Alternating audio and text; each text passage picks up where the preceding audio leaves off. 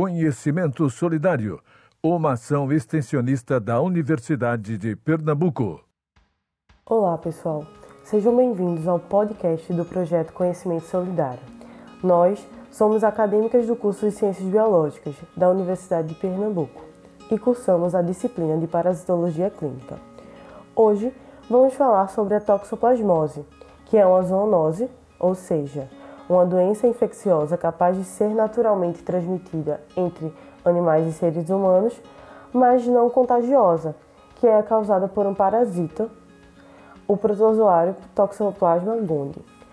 A toxoplasmose pode ser adquirida por meio de contato via oral ou ser toxoplasmose congênita, que é quando o bebê recebe a doença da mãe que teve toxoplasmose na gravidez por meio da placenta. Como ocorre a transmissão? Bem, a toxoplasmose pode ser transmitida por várias vias, porém existem três vias principais. A primeira delas ocorre através da ingestão de oocistos contidos na água, em vegetais limpos de forma inadequada, no solo ou quando são espalhados de forma mecânica, através das moscas e das baratas, por exemplo. Outra via de transmissão ocorre quando ingerimos carne crua ou mal cozida, especialmente com cistos encontrados em ovelhas, cabras e porcos. Esses cistos podem resistir ao frio por várias semanas, mas se caso congelasse a 0 graus Celsius e aquecesse acima de 67 graus Celsius, isso os tornaria inviáveis à infecção. A terceira via de transmissão é através da passagem transplacentária, ou seja, da mãe para o bebê durante a gestação. O risco de transmitir a parasitose aumenta para 14% no primeiro trimestre da gravidez, após uma infecção materna primária, e também para 59% no último trimestre da gravidez.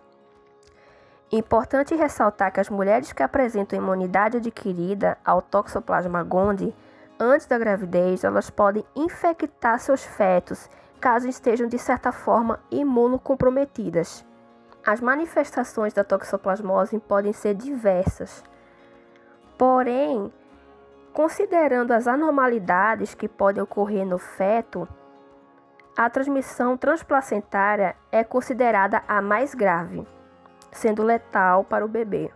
Outras formas menos comuns de se transmitir a toxoplasmose pode acontecer, por exemplo, através da ingestão de taquizoídos no leite cru de uma cabra já infectada, pode ocorrer através de acidentes de laboratório, transplantes de órgãos ou transfusões de sangue de indivíduos infectados durante a fase proliferativa.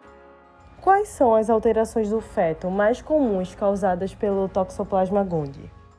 As alterações ou lesões mais comuns variam de acordo com o período de gestação, levando isso em consideração. No primeiro trimestre, ou seja, nos três primeiros meses de gravidez, pode haver aborto. No segundo trimestre de gestação, pode haver aborto ou nascimento prematuro da criança, em que esta pode vir a nascer normal ou com algumas anomalias. Já no terceiro trimestre gestacional, a criança pode nascer normal e depois de alguns dias, semanas ou meses, apresentar evidências da doença. Quando ocorre essa situação, em geral aparecem lesões oculares, que são bem características da doença. É, pode também ocorrer comprometimento ganglionar, hepatosplenomegalia, que é caracterizada pelo aumento do tamanho do fígado e do baço, edema, miocardite, que é a inflamação do tecido muscular do coração, o miocárdio, anemia e trombocitopenia.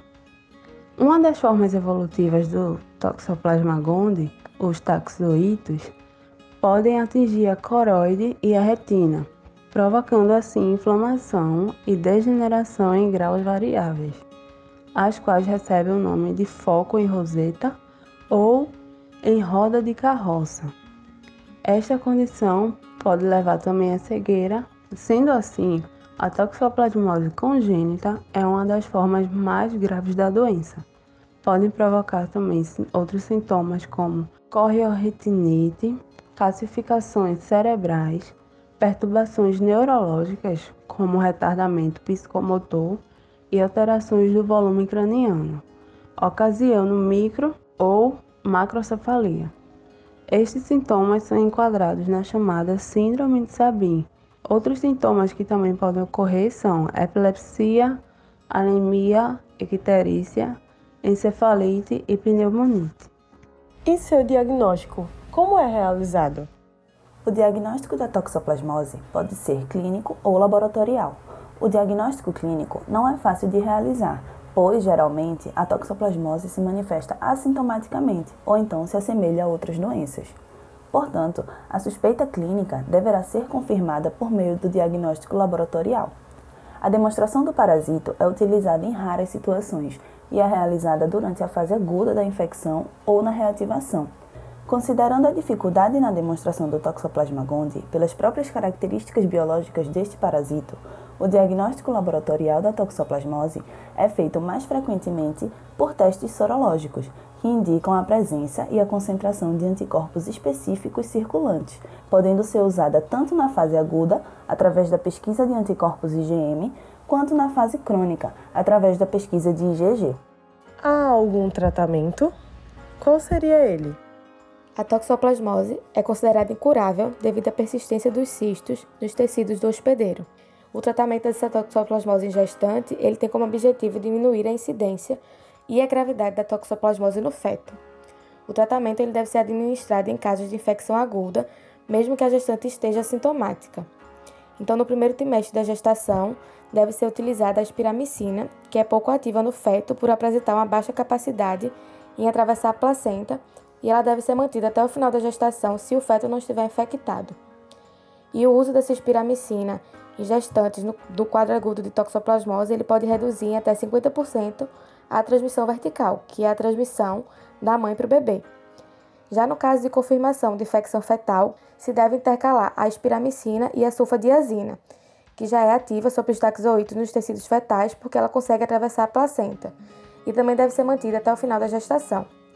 Já a infecção adquirida pela gestante no terceiro trimestre de gestação, ela deve ser tratada com o esquema de sulfadiazina mais pirimetamina mais ácido folímico. Lembrando que a pirimetamina ela não deve ser utilizada no início da gestação, pois ela é considerada teratogênica. Quais as suas recomendações para as gestantes? Algumas recomendações às gestantes como forma de profilaxia são, por exemplo, beber apenas água filtrada ou fervida, não comer carne crua e também não consumir leite cru, lavar bem frutas, verduras e legumes, alimentar gatos domésticos com rações comerciais, utilizar luvas ao manusear a terra ou o jardim, fazer uma limpeza diária com água fervente do recipiente em que os gatos eles depositam suas fezes e também todas as gestantes elas devem realizar a sorologia para toxoplasmose logo na primeira consulta de pré-natal. Obrigada por nos ouvir até aqui. Este podcast foi apresentado por Bárbara Maiara, Bruna Rafaela, Bruna Vasconcelos, Luana Rocha e Renata Fragoso, sob a orientação das professoras Daniela Viana, Silvana Ferreira. As fontes utilizadas foram o livro de Parasitologia Humana, 13ª edição, David Pereira, e o site do Ministério da Saúde.